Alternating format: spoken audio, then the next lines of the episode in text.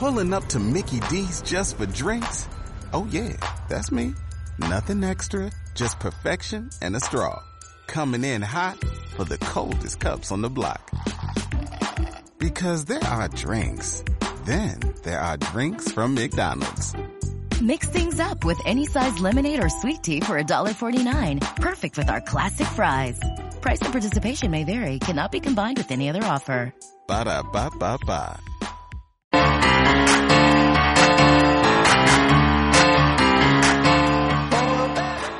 Muy buenos días a todos y bienvenidos un día más a Zorrilla Radio. Hoy 6 de octubre comenzamos.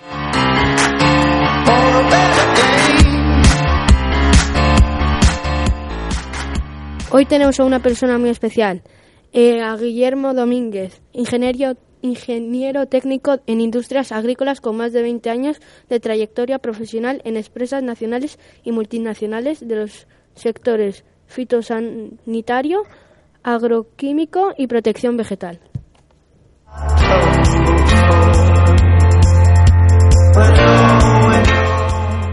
Eh, ¿Le podemos hacer unas preguntas? Por supuesto.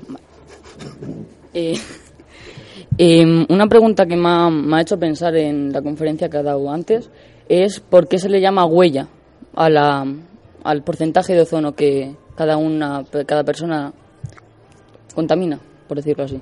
Bueno, digamos que eh, es un concepto que es acorde un poco con lo que estamos dejando después de hacer un consumo de algo. Eh, huella y residuo sería lo mismo, dicho de alguna forma, pero la huella es una forma de darle perdurabilidad en el tiempo y es una forma de decir que la cicatriz sea lo menos posible para las generaciones futuras.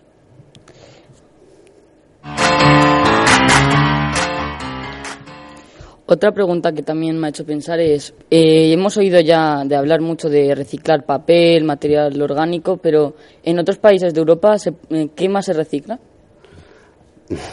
En principio todo es reciclable, ¿de acuerdo? Eh, digamos que eh, en otros países hay otras iniciativas.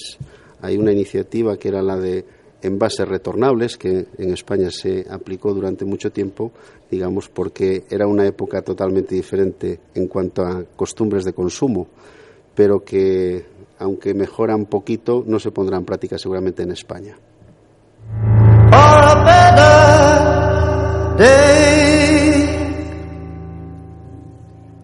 Bueno, ya vamos eh, estando acostumbrados a, reciclar eh, papel, vidrios, envases, aceite vegetal usado y restos orgánicos.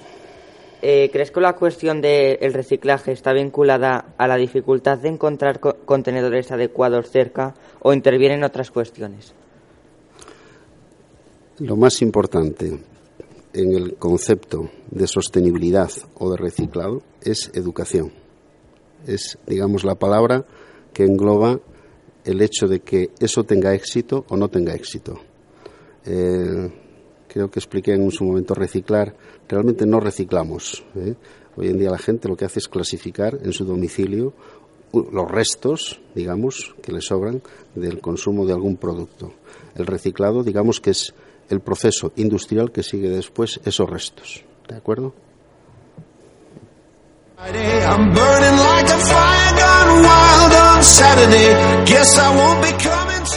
¿Consideras que la población en general está suficientemente formada en lo relativo a los elementos contaminantes de uso habitual? Mercurio, pilas, por ejemplo. Hoy en día, con los medios de comunicación que existen, desde luego la gente tiene conciencia de lo que se trae entre manos a la hora de manipular y manejar algunos productos. Eh, digamos que de alguna forma estos medios han educado la sensibilidad de las personas y hoy en día mm, no estamos del todo formados, pero ya tenemos suficiente como para ser conscientes de lo que tenemos que hacer.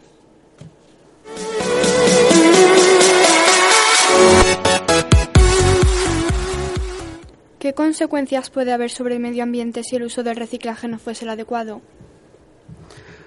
La palabra, digamos, sería que contaminamos y agotamos recursos.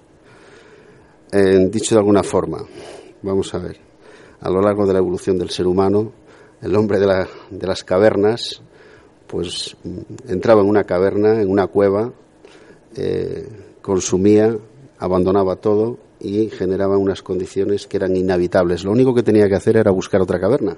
Nosotros no. Nosotros tenemos que conservar el medio en el que vivimos y es importante precisamente que lo tengamos en cuenta. Eso es, digamos, la responsabilidad que conlleva.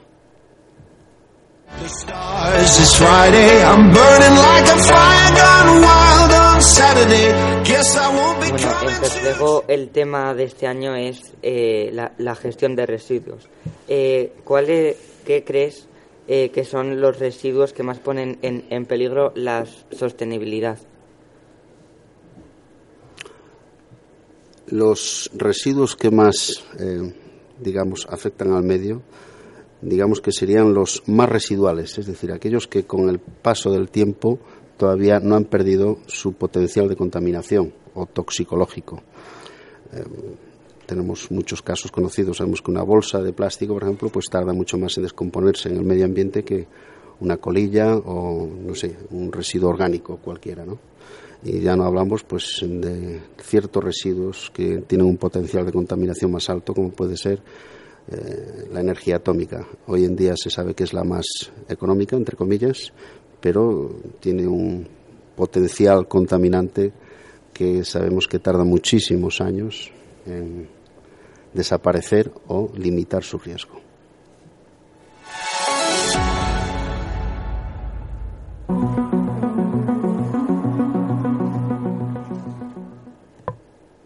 Y en el ámbito escolar, ¿qué residuos son los más dañinos?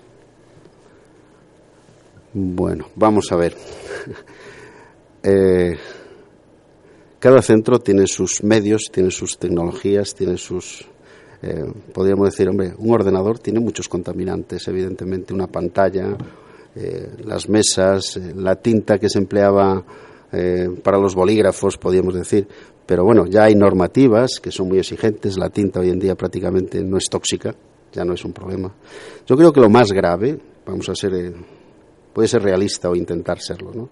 Es que con los medios con los que se disponen hoy en día es un poco incoherente que nos movamos con toneladas de libros en un colegio. Es decir, hay medios suficientes como puede ser una tablet, ordenadores y similares.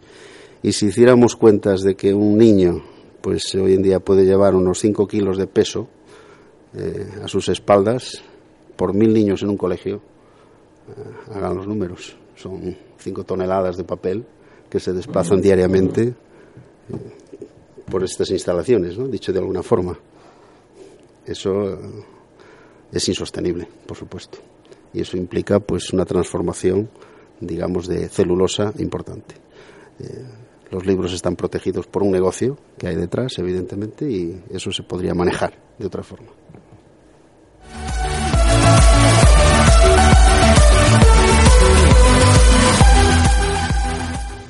¿Cómo cree que se podría mejorar el rendimiento del reciclaje? Perdona, mm, que se podría mejorar El rendimiento del reciclaje. es en función de la, del desarrollo que tenga la tecnología que empleemos. Es decir, reciclar eh, a veces implica separar los componentes, digamos, de algún elemento. Si no tenemos la tecnología para separar, si hablamos, de, por ejemplo, de un hormigón, hay que separar pues, los distintos elementos de, un, eh, de una estructura metálica. Si no podemos separarlo, evidentemente, por falta de, de tecnología, pues tendremos que almacenarlo conjuntamente. Si lo podemos separar, pues podremos reciclar de forma adecuada. Es en función de la inversión que se haga. A veces cuesta más la inversión que el beneficio que se obtiene del reciclado. Eso hay que tenerlo en cuenta muchas veces porque es lo que limita a veces el poder hacer un reciclado correcto.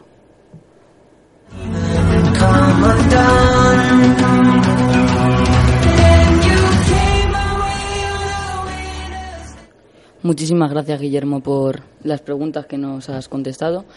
Y nos vemos en, la en el siguiente programa. Adiós.